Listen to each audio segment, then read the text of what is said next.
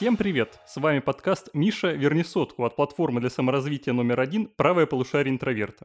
Как вы уже поняли, меня зовут Миша, я экономист, и здесь я рассказываю о финансовой грамотности так, что поймет любой транжира. Если вы тратите всю зарплату в первый день и не понимаете, как устроена экономика, то берите свой латы за 400 рублей и устраивайтесь поудобнее. И сегодня мы с вами поговорим о том, как не стать рабом кредитных карт. И что самое главное, у нас сегодня особенный гость, очень все его ждали, очень все его любят. Это наша любимая Лиза, лектор по кино, аниме и моде. Лиза, приветики. Привет, э, Миша. Э, круто. По-моему, это первый выпуск твоего подкаста, если не ошибаюсь. Ну да, мне кажется. Мы с тобой когда-то виделись, но тет-а-тет Первый раз, действительно, да. Да, классно, что вот теперь у Миши свой собственный подкаст. Напоминаю вам, что у нас теперь целая а, мультивселенная подкастов. Вот у Миши есть подкаст про финансовую грамотность. Все мы, конечно, вышли из интроверта на кухне, а, так что слушайте его тоже. И подписывайтесь, ставьте лайки, пишите для того, чтобы подкаст поскорее продвинулся. Пишите комментарии, ставьте 5 звезд, будем очень рады. А я здесь сегодня, казалось бы, зачем я на подкасте с Михаилом, который у нас имеет финансовое образование, и даже работал в финансовых структурах, насколько я помню.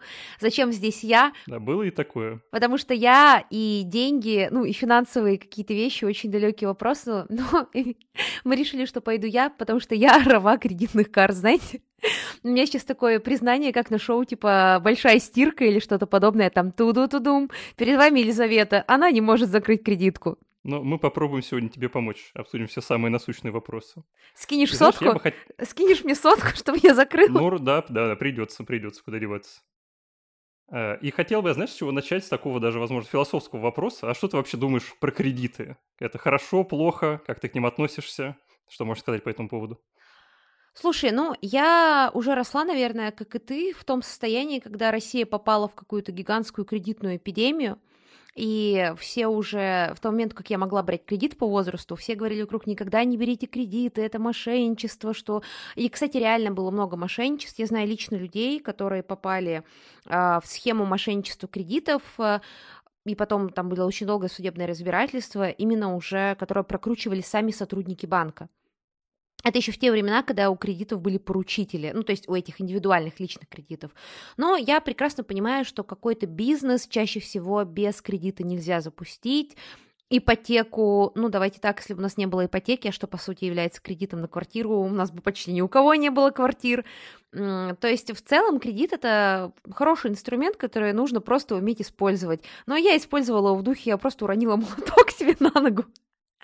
На самом деле, я думала, что я справлюсь с кредитом, потому что я до этого брала рассрочку и закрывала ее целых два раза или три, не помню. Три раза я брала рассрочку и все отлично закрывала. Рассрочка, кстати, интересная тема. Сегодня тоже хотел бы с тобой сегодня обсудить, но чуть попозже. Да, и мне вообще в целом считаю, что кредит это кредит это, наверное, как алкоголь. Мы в целом против злоупотребления, как э, наша компания против правополушария интровертов против злоупотребления алкогольными веществами. Но все там иногда э, чаще всего выпивают бокальчик вина, э, кружечку пива и так далее. Если только вы совершеннолетний, если вы несовершеннолетний, то не надо и кредиты брать тоже, если вы несовершеннолетний, вы не имеете права.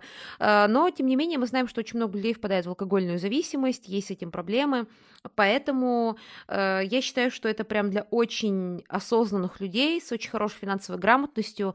Э, у меня она никакая, не то чтобы я это до кредита не знала, у меня очень плохо с финансовой грамотностью. Я, знаешь, из тех людей, что не копят, а тратят все, а потом доживают. Э, я очень хорошо доживаю, но мне кажется, это симптом финансовой неграмотности.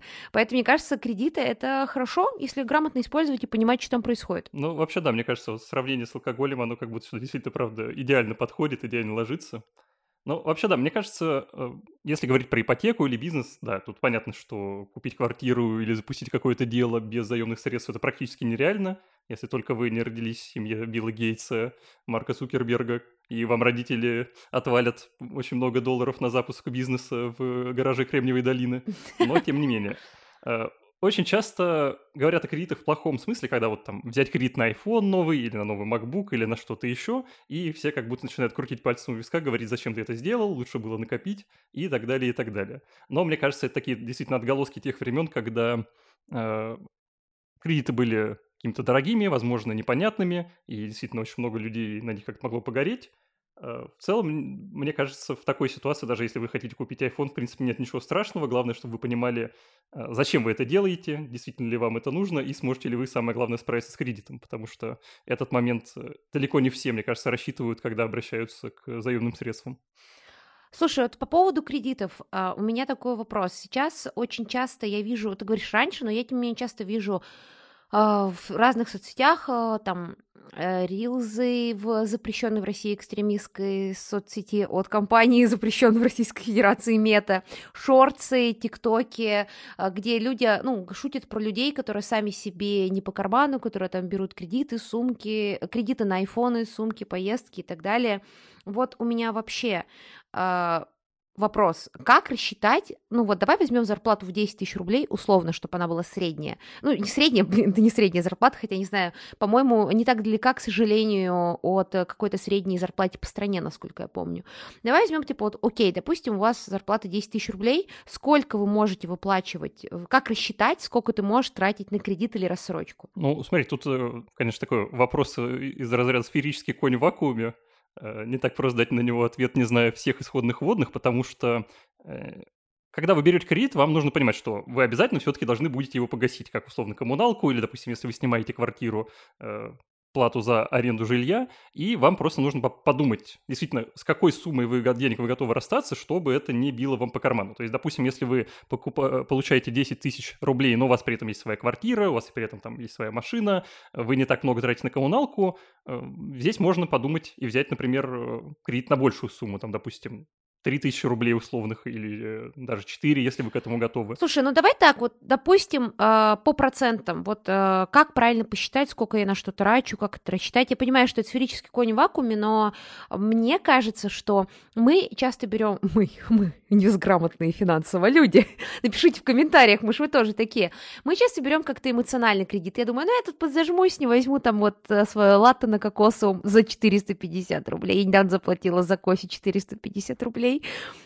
И... Надеюсь, оно того стоило. Оно того стоило, просто, знаешь, я решила, что я выпила эту кофе, потому что я была как раз на большом стрессе, и у меня было, знаешь, потом какая-то э, драма, потому что я хороший кофе могу заказать там условно на месяц за 600 рублей. Э, сейчас люди... Так, давайте так сразу. Хороший кофе для меня. Ну, то есть, типа, я понимаю, что есть какие-то супер кофейные спецы. У меня есть такие друзья душные, которые начинают мне каждый раз рассказывать, что я пью не кофе, а просто перемолотую землю. Но вот устраивающее меня кофе на месяц стоит 600 рублей. И я купила за 450 50.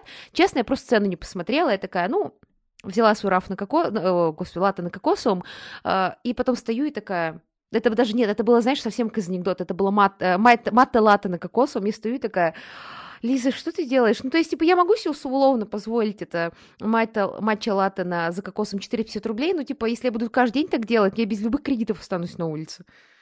Ну, смотри, если брать в процентах, э, то тоже просто все зависит от вашей склонности к риску, от возможности как вы понимаете, как контролировать финансы. Но вот у нас, допустим, есть наш прекрасный Центробанк, который занимается огромным количеством важных вопросов, в том числе анализирует закредитованность россиян, и вот он считает от, опасной отметку, когда вы на выплату кредитов тратите больше 50% своих доходов. То есть, когда вы почти поло, больше половины э, того, что у вас приходит в месяц, отдаете на погашение кредитов. Понятное дело, что он сюда включает в том числе, например, ипотеки, которые для большого количества людей съедают практически там всю их зарплату, но, тем не менее, вот больше 50% это уже опасная черта. Здесь вам уже нужно быть аккуратным, осторожным. До этого, конечно, понятное дело, что чем ближе к 50, тем более рисково, но... Э, а я такая, условно, 40 49. на мой взгляд. 49, уже, нормально, нормально. Цифра. Нормально, 49, я не в зоне риска. 49. Жить можно, да, вне зоны опасности. Хорошо, значит, 10-20% это окей, правильно? Ну, на мой взгляд, да. То есть э, я человек, который к риску совсем не склонен, и 10-20% это то, что лично я был бы, в принципе, готов потратить без каких-то особых загодов. Я понимаю, что это тема для отдельного подкаста. Сколько надо откладывать от зарплаты? Ну, тут тоже такой вопрос спорный. Ну, там тоже советуют те же самые 10-20%, по крайней мере, с этого начать, чтобы вы хотя бы видели, что у вас деньги увеличиваются. Понятное дело, что, возможно, вам кажется в первый раз, что это как-то совсем немного, может быть, но со временем это придет в норму. Самое главное, вот э, совет, который я бы хотел бы дать, что с деньгами, с ними всегда нужно быть, как бы так, да, несколько шагов впереди. Это всегда игра в долгую. Не рассчитывайте, что очень быстро э, накопите огромные суммы, вам нужно быть терпеливым, это самое главное. Слушай, на самом деле игра в долгую это серьезно, потому что я и кредитки это история о том, что я не рассчитала, как это будет работать в долгую. я и кредитка. Более того, я сейчас. Давайте так все карты выложу, чтобы вы перестали меня уважать на этом подкасте. Я получу не только кредит, ну, выплату по кредитке, мало того, что я несколько раз почти закрыла ее и вернулась обратно, потому что произошли форс-мажоры. И э, оказалось, что у меня есть рассрочка на Озоне, э, Миша, только не осуждай меня, которая мне казалась не очень большая, но когда ты платишь кредитную карту, эта рассрочка оказалась очень чувствительной, типа просто пипец. И я расскажу, как я пришла к этому, и Миша скажет, какие я сделала ошибки. А, дело в том, что у меня есть друзья, у меня есть подруга, у меня есть подруга, надеюсь, она это не слушает. Она не слушает мои подкасты, поэтому она вряд ли об этом знает. Назовем ее Анжелика. Это максимально далеко от ее настоящего имени.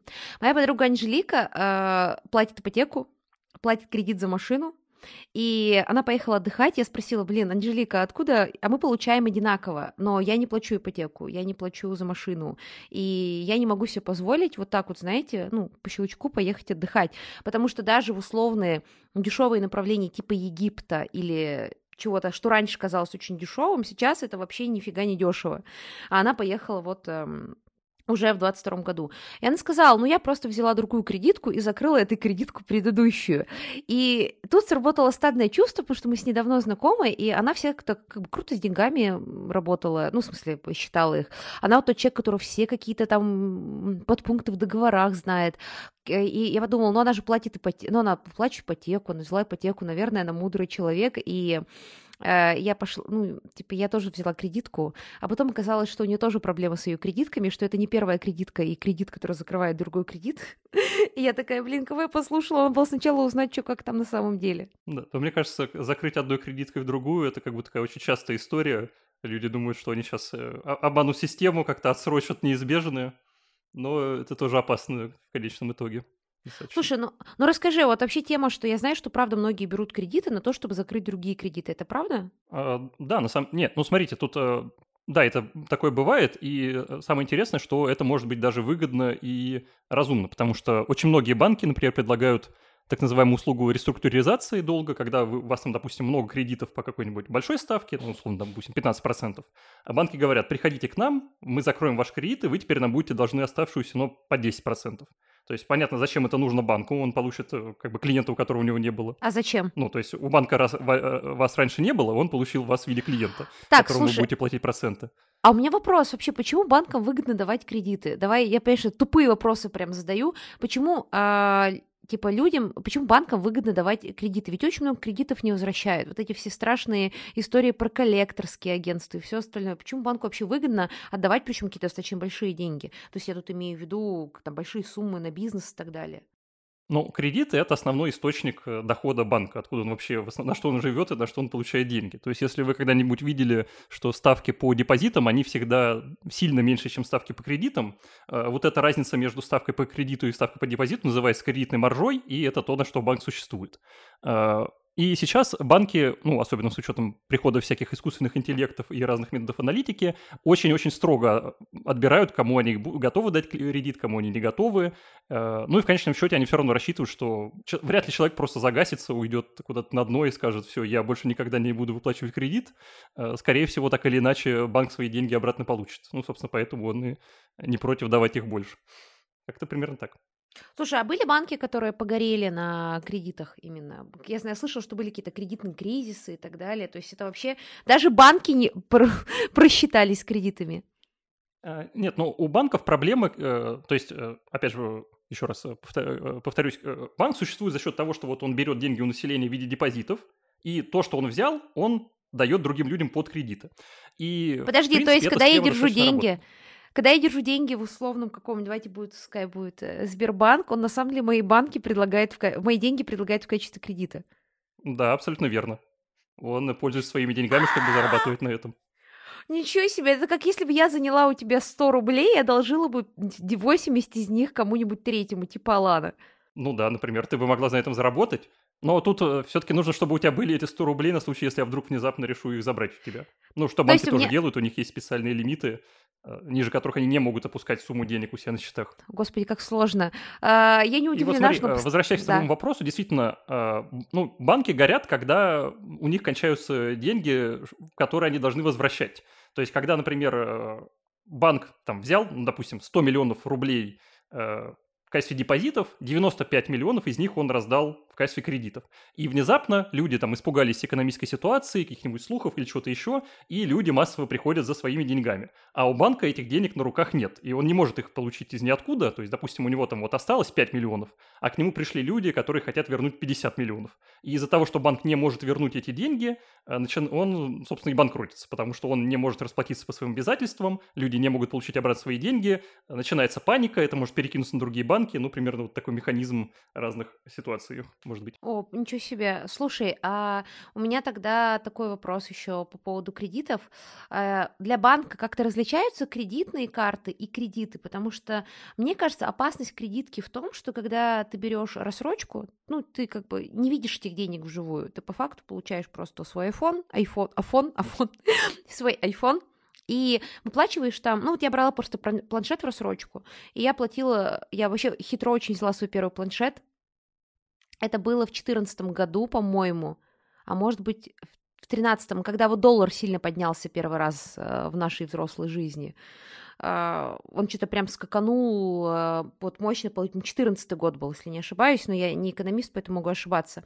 И я купила этот планшет в рассрочку, типа, за, не, за пару недель, по-моему, до, до того, как сканул доллар, и цены поднялись, и я его купила прям очень принципиально на сколько-то тысяч, ну, процентно по отношению Хотя, знаешь, это было время, когда iPad можно было купить за 13 500, по-моему. Ну, то есть... Золотая эпоха. Да, и я купила его за 13 500, и я, типа, а что-то 8 месяцев платила по сколько-то там, полторы тысячи или типа того своей стипендии за этот планшет. Я не почувствовала этой проблемы, то есть, да, я там подприжалась тусовками, Господи, это было время, когда полторы тысячи реально, прикинь, вот, ну, были вот прям приличной суммы, вот такой чувствительной. А, то есть, да, я почувствовала эти полторы тысячи, потому что я студенткой была и так далее, но э, я была очень довольна, что взяла до скачка цен. Э, потом я брала в рассрочку еще что-то, ну, то есть я не сильно чувствовала эту проблему.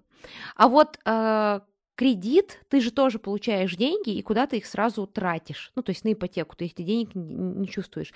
Но кредитная карта – это какое-то зло. У тебя просто деньги, э, как там, деньги лежат, и тебе ляжку жгут, и тебе хочется что-то купить, потратить там вдруг внезапно. И это просто ужасно. Вот эти карты, которые... Причем, знаешь, я даже не открывала эту кредитку, мне ее банк предложил. Я попала просто в... Лов... Это ловушка дьявола. Кредитка – это ловушка дьявола. Я сейчас, когда э, закрою эту кредитку, я закрою ее к черту. Во-первых, я, типа, потому что это ужасно я поняла, что я никогда не закрою кредитку до тех пор, пока я просто не закрыла лимит. Ну, то есть я закрыла себе снятие 0 рублей на кредитке, чтобы у меня не было возможности с нее что-то потратить в случае, знаешь, какого-то помешательства моего ума. Ну, с точки зрения банка, кредитка и кредит — это буквально одно и то же. Это просто деньги, которые он тебе выдает, чтобы ты ими попользовался, а потом вернул ему их с процентами.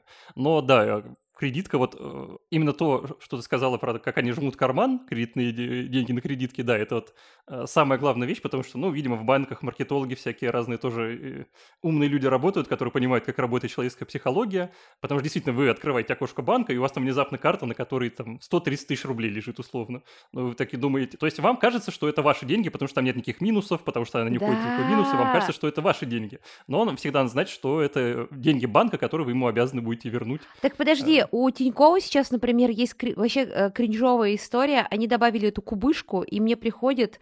Ну, давайте, у меня, допустим, допустим, была на карте 10 тысяч рублей, а с кубышкой у меня их 50. Мы же там, типа, мне что-то открыли кубышку, это такая функция. Это не реклама Тинькофф банка, я, наоборот, антиреклама сейчас говорю. Что мы вам даем деньги, не кредитку, а деньги до 40 тысяч на, там, по-моему, неделю беспроцентно. И, видимо, в надежде, что я эти деньги не успею вернуть им за неделю, ну, и они получат свой процент, а там какой-то жесткий процент. И ты открываешь карту, и у тебя там должно быть 10 тысяч рублей, а у тебя их 50, потому что, и ты такой, у тебя психологически на тебя это давит. Это очень-очень жестокая история, мне кажется. Получается. Но это такая вечная борьба осознанных людей, которые пытаются держать за свои финансы, и ушлых маркетологов в банках, которые думают, как бы еще э, нам впарить какие-то инструменты. Я, я, я чувствую, что люди в комментах напишут, что я просто тупая, я согласна, я здесь тупая, но, друзья, если вам кажется, что вы сейчас потратите косарь с кредитки, ничего страшного, нет, это, это не остановить, это какая-то болезнь. Если у вас а, какая-то невероятная сила воли, то я очень вам респектую, но я знаю, что я одна, не одна такая. Кстати, я зап... вот у меня очень сложный вопрос. А, скажи, пожалуйста, какой процент по кредиту нормальный? Вот если ты никогда не брал кредиты и не понимаешь, какой процент нормальный? Ох, ну, смотрите, просто еще надо понимать, что это всегда зависит от конкретного момента, в какой... Вот если вы будете слушать нас через год, советы по этому проценту уже будут не актуальны. А, базово проценты зависят от ключевой ставки, которую устанавливает Центробанк, она сейчас 8,5%. То есть э, ниже этого э, вам никто не предложит. Только если это какой-то субсидированный кредит, какая-то субсидированная ипотека, специальная программа и так далее, и так далее. Ну, например, сейчас по ипотеке проценты могут быть чуть поменьше или примерно такие.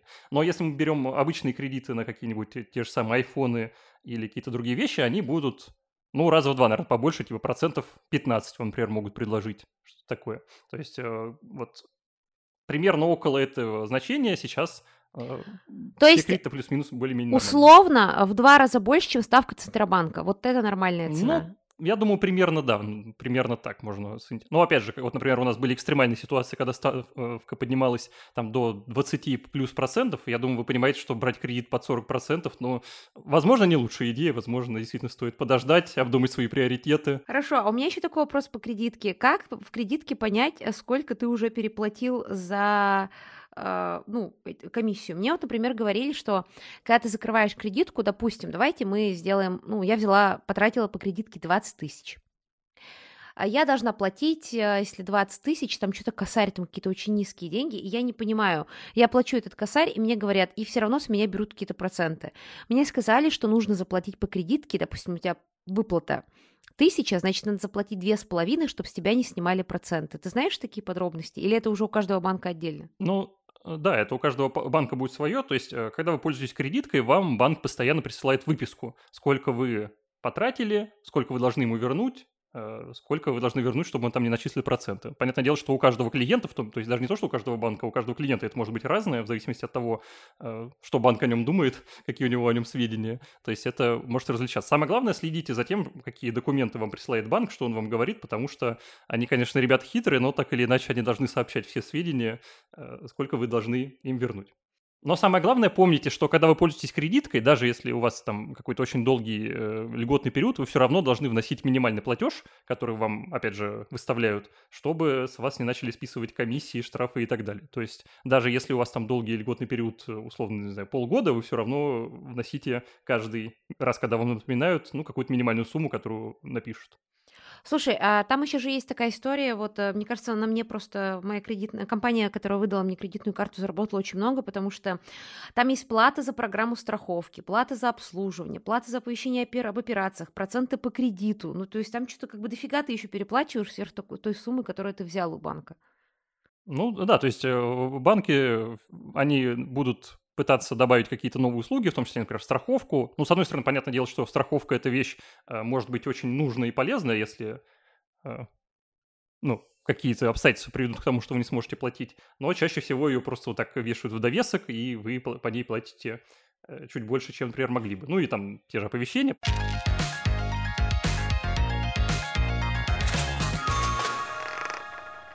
Мне кажется, в кредитной карте есть опасный момент, я не знаю, как его отслеживать, что а, у беспроцентный период, ты видишь, у вас еще 90 дней беспроцентного периода, но это обманство, это по последнему, по последней покупке, а вот по покупке, которая была сколько-то там месяцев назад, у вас еще нету ничего. А, ну, то есть, да, действительно, он а, рассчитывается вот как бы не от отчетного периода, когда вам прислали, что, например, вы должны столько-то, а чуть раньше, от какого-то определенного момента, то есть, да, когда вы в первый раз воспользовались кредиткой, от этого момента отчитывается тот самый льготный период, за который вы должны рассчитать кредитку. То есть э, не через там 45 дней, когда прошло, вам что-то прислали, и вы такие, опа, у меня ну, еще... Но это проблема, банк, банк тебя не предупреждает, то есть когда, на какую покупку ты же там по кредитке платишь не как по кредиту, что ты вот заплатил и все один раз. Ты реально, типа, у тебя там может быть куча покупок, не знаю, на 300 рублей, из этого складывается 5 тысяч, и ты пытаешься высчитать вот это, знаешь, как доктор Стрэндж, э, за какую покупку какой, ну, расчетный период. Мне кажется, вообще я против кредитных карт, мне кажется, это какое-то зло. Ну да, я согласен. Бывает, что не всегда э, очень удобно предоставляют информацию, но, тем не менее, многие банки, ну, стараются. И, по крайней мере, Центробанк тоже пытается их пинать, чтобы они развивались в этом направлении. Слушай, а вот рассрочка, она для банка как-нибудь отличается от кредита? Потому что по рассрочке ты типа никакие проценты не платишь. Нет, э, рассрочка – это тот самый кредит, просто э, проценты, да, не платишь ну, ты очень условно. Э, рассрочка работает следующим образом. Вы приходите в магазин и говорите, что хотите оформить рассрочку. Ну, допустим, там iPhone за 100 тысяч рублей, вы хотите его взять там на 10 месяцев, платить по 10 тысяч. Э, и говорите, я возьму рассрочку. Э, магазин идет к банку, говорит, вот у меня клиент на рассрочку. Магазин делает скидку там, на сумму процентов, которые вы должны заплатить. Ну, допустим, если у вас там 10% э, за год, то условно вы там заплатите на 10% меньше магазину, и магазин получит вместо 100 тысяч 90, но банк получит все деньги, которые он должен, то есть свои проценты он получит. И получается, что для вас как бы сумма без процентов, но чисто технически это кредит, заработал банк, ну и, понятное дело, заработал магазин, потому что ему лучше продать что-нибудь хотя бы там на 10% дешевле, но продать, чем это будет останется пылиться и не закроет те убытки, которые который у него есть. Поэтому, в принципе, это выгодно для всех. Но тут я хочу добавить, что, с одной стороны, да, рассрочки – это э, ну, на самом деле это выгодная история, потому что если вы ей правильно воспользуетесь, вы ничего не переплатите и заплатите ту же самую сумму. Но банки тоже хитрые, и они могут, например, навесить вам ту же самую страховку или какие-то еще дополнительные услуги, и в результате вы заплатите, как если бы вы платили с процентами, а банк, получается, заработает в два раза больше, чем мог бы. Тут тоже нужно все отслеживать, и если это вам какие-то услуги не нужны, отказываться от них. В принципе, с этим проблем тоже быть не должно. В общем, а, это такая сложная история. Скажи, пожалуйста, есть какие-то лайфхаки по кредитам? Ну, то есть, как все... Э, вот, допустим, я... Вот, вот, скажи мне, у меня я не буду называть сумму, мне неловко. А, у меня есть кредитная карта, которую я все не могу закрыть. Я придумала для себя только одну историю, что там... Я не знала, что так можно делать. Мне тоже сказал кто-то из знакомых, что там можно запретить себе с нее что-то снимать. Ну, просто... А, там еще, знаешь, неочевидная вот эта штука, как ее снять и как ее поставить. Снять на лимит как? Вот, э, давай представим... Э, да что представлять? Лиза не может закрыть кредитную карту уже очень давно. Что ей делать? Какие есть советы? Ну, мне кажется, вот именно если вам просто нужно закрыть кредитку, которую вы давно не можете с ней справиться, не можете ее одолеть, то вот то, о чем ты сказала, это, наверное, лучшая вообще э, история. То есть просто поставить на ней лимит, что вы не можете ей пользоваться, что вы не можете по ней ничего платить, и просто забыть, что она у вас существует. Можно в приложении банка скрыть вообще, что у вас там эти деньги есть, чтобы вы, они вам не Я сейчас так и сделаю. Я, я сейчас так и сделаю, закрою. Но не забывай платить все-таки. Не, ну платить, понятное дело, но мне автоплатеж можно поставить, кстати, на день зарплаты. Но мне очень грустно, когда я вижу, что я так долго э, поднимала на, это, на этой кредитке деньги, и они снова исчезли, потому что я потратила что-то. Так что да. Э, у меня э, вопрос такой: э, почему с деньгами вообще так сложно? Почему, как бы, как, как, вот ты человек, который вроде бы у тебя окей, все, ты финансово грамотный. Скажи, пожалуйста, почему, вот что надо делать, как надо жить, какие есть там правила, чтобы их правильно копить? Я недавно слушала какую-то блогершу какую-то, она сказала, что взрослые люди не берут кредиты на не сверхнеобходимые вещи. Типа они берут кредиты только на крайне необходим, только на, если кто-то заболел, на жилье, если они могут выплатить в течение, по там, двух лет, это а, я то есть никогда не куплю себе жилье. И все, типа, что они не берут на э, какие-то мелочи, кредиты и рассрочки, что это неправильно. И что нужно экономить. Но как экономить, там не было сказано. Вот у тебя есть какие-то советы? Ну, я тут, кстати, признаюсь, такое тоже э, открытие дела. Несмотря на то, что я отучился в университете, несмотря на то, что я работал в финансовой сфере, у меня с, э, то есть я знаю все всякие правила, как нужно вести себя с деньгами, но действительно на практике оно не всегда получается их соблюдать. Но отношения с деньгами действительно не так просто, и а, у многих возникают с этим какие-то проблемы. Ну, э, действительно, э, таких людей э, можно понять, потому что Не у всех там был какой-то, например, финансовый опыт самого с детства, когда можно было э, планировать наперед, или, в принципе, они не научились за то время, пока работают. Но советы, они на самом деле достаточно простые. То есть, казалось бы, что им следовать э, каких-то особых проблем не вызывает.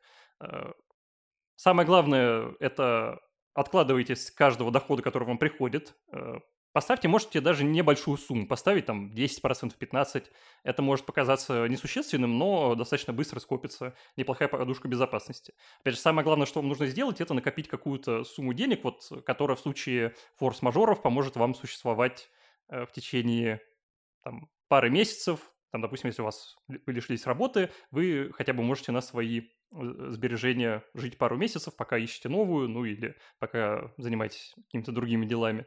Э, это вот самое главное, что стоит понять. Опять же, про траты, про экономию, э, мне кажется, эти советы действительно разумные, но проблема в том, что если экономить постоянно и там искать что-то, где выцепить по скидке, постоянно пытаться купить что-то подешевле или что-то еще, конечно, можно сэкономить деньги, но жизнь станет грустнее и скучнее, а это приведет к печальному психологическому состоянию, поэтому Думать о себе тоже нужно, заботиться о своем благополучии и комфорте. А, когда вы покупаете какие-то вещи, которые, может быть, вам не очень нужны, тут просто стоит подумать, а, сколько удовольствия они вам принесут, готовы ли вы заплатить такую сумму денег за это количество удовольствия. Просто а, стараться держать себя в руках, стараться себя контролировать, чтобы не совершать очень импульсивные покупки, а вот просто дать себе какое-то время на передышку и подумать, что я могу еще сделать, что я могу сделать с этими деньгами, и действительно ли это, то, что я покупаю, принесет мне удовольствие.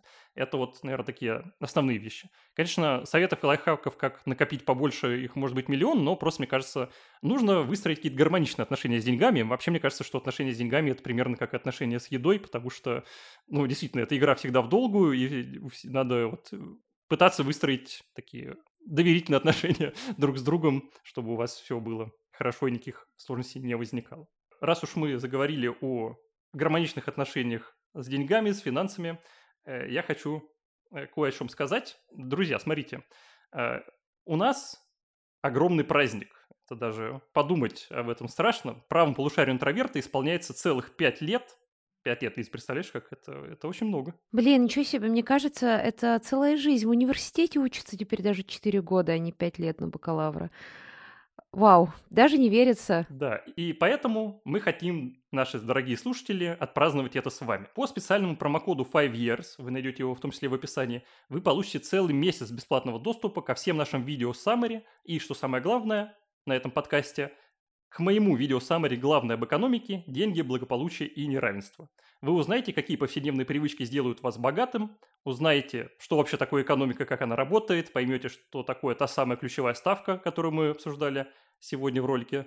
Э, в общем, вы станете стоящим экспертом в экономике, сможете читать умные статьи там в РБК, ведомостях и прочих Гарвард Бизнес Ревью и знать, как вообще все это устроено и что же за страшные слова там пишут. Оформив подписку в августе, вы сможете принять участие в розыгрыше призов, собственно, по случаю нашего пятилетия нашего проекта. И, что самое интересное, весь месяц действует сумасшедшая скидка на все наши профессиональные курсы, целых 50%, а при покупке любого профкурса или пакета «Все включено» или «Ультра все включено» вы также получите возможность выиграть невероятные призы iPhone, iPad или наушники AirPods Max. Так что, друзья, скорее переходите по ссылке в описании этого выпуска, попытайте удачу и смотрите наши видео самые замечательные, увлекательные на самые разные темы. Итак, друзья, видите, даже не придется брать iPhone в кредит, можно получить новую профессию и выиграть iPhone у нас.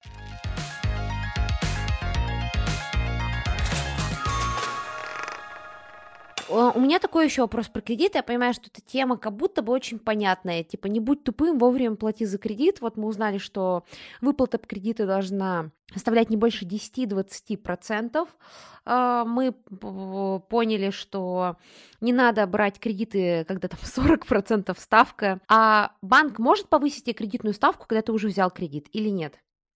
Нет, нет. А, по договору вы его заключили, в нем прописана определенная сумма, и э, вы ее платите. Вообще, в принципе, в теории существует договор с плавающей кредитной ставкой. В некоторых ситуациях это может быть выгодно, но вот с вероятностью там, 99 9,9% вы такого никогда в жизни не встретите и просто будете платить то, что записано в договоре. Хорошо, а на что обращать внимание, когда ты берешь кредит, кредитную карту? На какие пункты в договоре надо обязательно обратить внимание? А, ну, здесь, опять же, стоит э, обратить внимание на ставку, по которой вы берете, потому что она определить в любом случае, сколько вы переплатите, понять, насколько это для вас разумно, насколько вы готовы потратить эти деньги, обратить внимание на э, дополнительные услуги, потому что банк действительно в любом случае, скорее всего, попытается на вас повесить там страховку, уведомление или что-то еще, чтобы чуть-чуть э, больше заработать, на это тоже обращайте внимание. А, но вообще, если вы берете кредит именно в каком-то уважаемом финансовом учреждении, э, каких-то прям подводных камней, которые вот там внезапно маленьким шрифтом будет написано, что вы продаете душу, такого вы не встретите. Потому что, э, опять же, регулирующие органы очень бдительно следят за всем этим. А, просто обращайте внимание на то, что вы должны, что вы там не должны, э, что, например, будет, если вы не выплатите какую-то, пропустите какую-то выплату, как быстро вы сможете ее погасить, будут ли из-за этого какие-то проблемы или санкции. Э, есть ли возможность у вас там договориться о переносе срока выплаты или изменении суммы выплаты, то есть всякие такие моменты в любом случае стоит просчитать. То есть да, несмотря на то, что каких-то очень злых штук в договоре не будет, все равно его следует прочитать, несмотря на то, что он очень скучный и непонятный. Просто посмотрите его, убедитесь, что вас все устраивает и у вас нет каких-то возражений. Угу. Я так сказала, типа, ага, да, поняла. Вот, но в целом... Обязательно прочитаю этот огромный документ маленьким шрифтом в следующий раз, когда буду брать кредит. Господи, ну это... Я надеюсь, не буду больше брать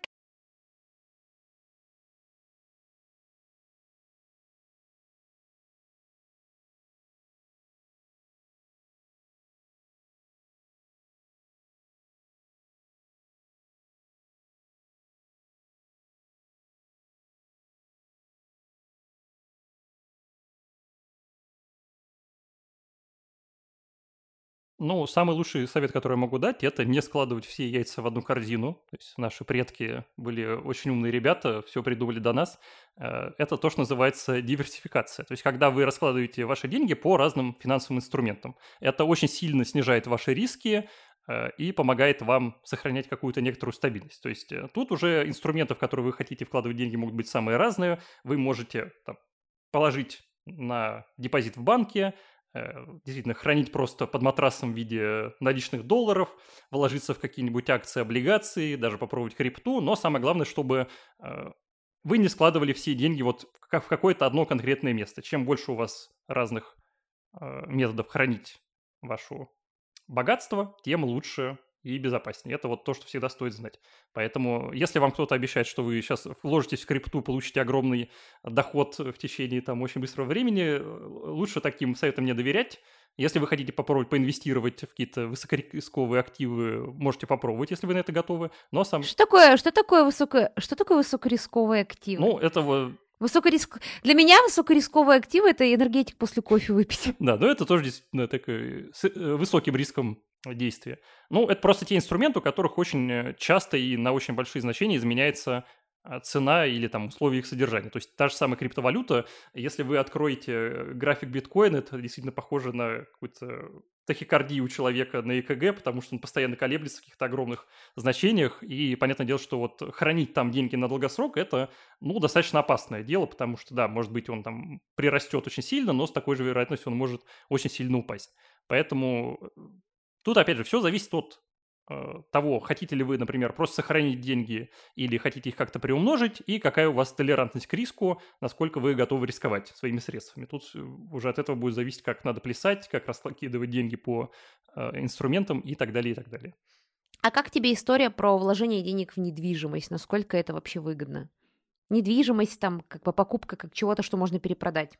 Ну, как вариант инвестиций, это тоже на самом деле достаточно неплохо, потому что если посмотреть, как менялись цены на недвижимость в России, они за последнее время достаточно сильно выросли. Тут, опять же, просто нужно следить за тем, как цена изменялась, какая она в динамике. То есть, допустим, если вы видите, что цена очень сильно росла за последнее время, возможно, скоро это может настать конец, и вы, допустим, э, возьмете все свои деньги, которые у вас есть, купите квартиру, и внезапно она подешевеет в два раза через год. А почему она может подешеветь? А почему она подешеветь может? Я живу в мире, где недвижка только растет бесконечно в цене. Ну да, на самом деле, то есть если все-таки мы посмотрим на цены э, в тех же рублях, она чаще дорожает, но ситуации такие тоже может быть. Ну, просто потому что снизился спрос на покупку там, например, квартир или на снятие, потому что произошли какие-то экономические изменения, там люди, например, стали, наоборот, либо получить какие-то более надежные активы, хотят купить квартиру, либо, наоборот, они хотят этого отказаться, хотят перейти на съем.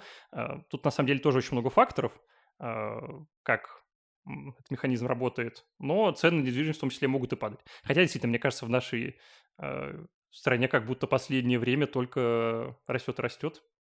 Но, в принципе, это как один из инструментов неплохой. Самое главное, опять же, если вам там не нужно а, брать какую-то ипотеку, которую вы, ну, с каким трудом будете закрывать, и потом вы рассчитываете, что вы сможете продать и на этом заработать, это все а, нужно очень долго рассчитывать э, в экселевских табличках, думать, прикидывать. Это тоже не то, что вы просто вот так по щелчку пальцев э, купили квартиру, потом ее точно так же продали. Это все нужно об этом тяжело думать. О, хорошо. Слушай, давай э, вернемся к ипотеке. Скажи, пожалуйста, а, вот учитывая сейчас ситуацию на рынке, сейчас окей брать ипотеку или нет в России? А, сейчас в целом окей, потому что ну, цены на недвижимость сейчас достаточно сильно выросли, но при этом э, сохраняется низкая процентная ставка благодаря разным программам, субсидированию и многим другим, что позволяет вам, ну, просто так как мы ипотеку чаще всего берем на очень и очень долгое время, а это позволяет нам, например, э, сохранить какой-нибудь низкий ежемесячный платеж, ну, относительно низкий, на 25 лет вперед. Ну, а просто если вы подумаете о том, что, например, ну, условно возьмем там 50 тысяч рублей сейчас и 50 тысяч рублей через 25 лет, это ну, абсолютно две разные суммы. Э, неизвестно, что мы сможем купить на 50 тысяч через 25 лет, но тем не менее а, в договоре они закреплены, и просто вы будете э, с каждым годом, по сути, платить все меньше. Но, опять же, тут э, из-за низких ставок достаточно сильно выросли цены на недвижимость, потому что все кинулись их покупать. Но, тем не менее, как вариант, если вы действительно хотите вот, получить свое жилье, свое гнездышко, которое будете кропотливо обустраивать, то сейчас, в принципе, неплохой вариант, потому что программ разных таких интересных, заманчивых достаточно много. То есть сейчас, несмотря на то, что рубль падает стремительно, кажется, что купить квартиру не так плохо. Ну, в целом, да, потому что, опять же, падающий рубль, он все-таки то есть вы ипотеку все-таки взяли в рублях, и ваша сумма, которую вы будете платить, она вообще никак не будет меняться со временем. А из-за того, что там инфляция, из-за того, что какие-то другие ситуации, у вас, допустим, будет расти зарплата, а вы будете продолжать платить ту же самую сумму, это вас, э, наоборот, может в каком-то смысле защитить. Хотя, опять же, все зависит от ваших перспектив, от того, что вы рассчитываете делать в будущем. Ну, то есть, э, как вы понимаете, когда мы говорим о таких сложных вещах, особенно такой долгий срок, э, ко всему стоит подходить с такой с холодной головой, все это очень долго обдумав.